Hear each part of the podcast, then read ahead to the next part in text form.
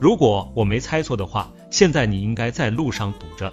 十一假期的第一天，景区全是人，路上全是车，堵车不要紧，不要生气，不要发怒，安全驾驶最重要。你知道吗？为什么在开车的时候会有路怒症？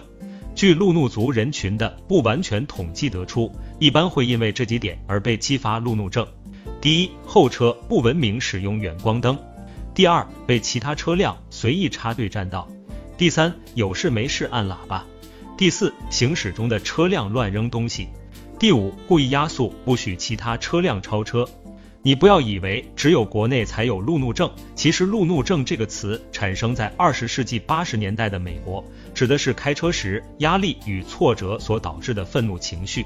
在美国路怒症司机中，只有不到百分之十，比国内路怒症的比例要小很多，而且这个比例在日本就更低了。在我们中国，路怒症的发病率为什么这么高呢？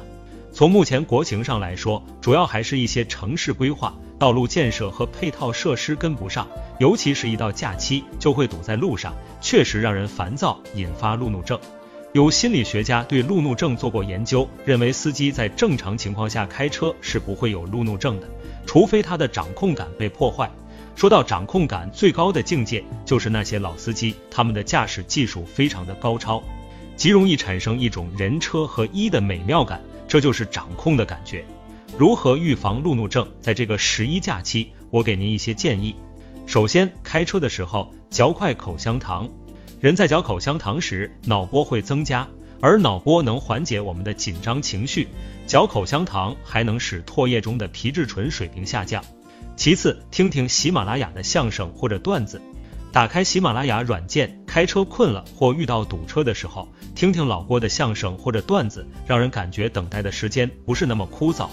第三个方法就是在汽车上摆放一个特殊物品，前提是不影响司机的安全驾驶。在长途开车的时候，可以缓解人的心情和视觉疲劳。还有最后一个方法，想一想车上的人员、孩子、爱人、老人，还有你自己，路怒会影响驾驶安全，时刻记住。道路千万条，安全第一条。行车不规范，亲人两行泪。